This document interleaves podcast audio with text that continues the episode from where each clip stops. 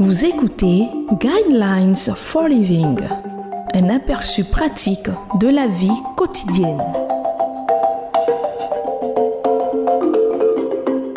Bienvenue à votre émission Le Guide de la vie. Le thème que nous allons aborder dans cette émission est comment être un bon parent qui a de la sagesse. Les fils qu'un homme a dans sa jeunesse sont pareils à des flèches dans la main d'un guerrier. Psaume 127, verset 4.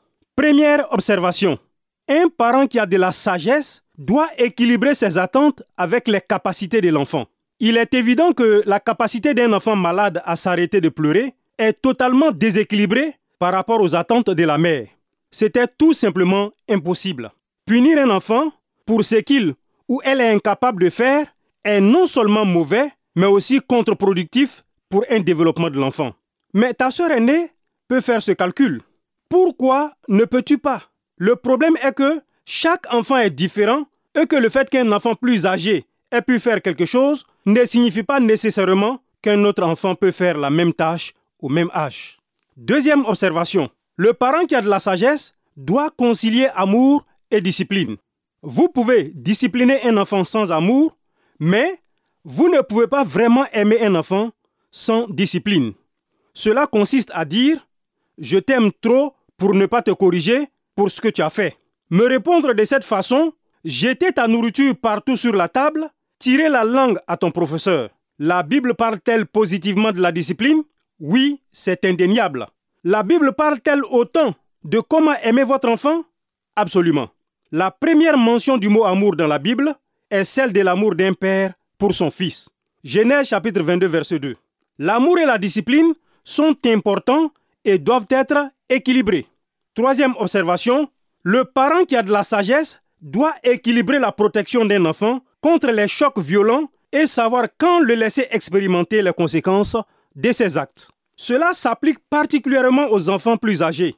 Faites-vous les devoirs de votre enfant à sa place ou le laissez-vous être retenu par les heures de classe parce qu'il n'a pas fait ses devoirs? Est-ce que vous mentez pour protéger vos adolescents ou le laissez-vous faire face au juge quand il a bu de l'alcool Je suis convaincu que l'un des plus mauvais services qu'un parent rende à son fils, c'est de ne pas l'aider à comprendre que chaque choix entraîne des conséquences et que celles-ci peuvent être parfois difficiles. Quatrième observation, la réussite parentale doit être équilibrée entre le laisser faire et s'accrocher. Deux erreurs parentales sont d'être strict ou d'être trop flaxiste. Si vous laissez un enfant décider par lui-même bien trop tôt, en lui donnant trop d'indépendance, quand il sera adolescent, il aura des problèmes.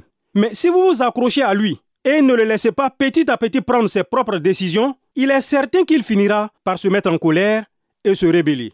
Il y a une chose qui est certaine. En tant que parent, vous enseignez à votre enfant plus par ce que vous faites que par ce que vous dites. Lorsque vous êtes hors de contrôle, vos enfants seront hors de contrôle. Lorsque vous criez sur votre enfant, il criera sur son ami et il finira par le faire aussi envers vous. Quoi que vous fassiez, il le fera. Mais il ira un peu plus loin que vous. Cela s'est passé ainsi depuis Adam et Ève et cela ne va pas changer non plus. Je vous conseille de lire Proverbe chapitre 22. Le sujet est l'éducation des parents.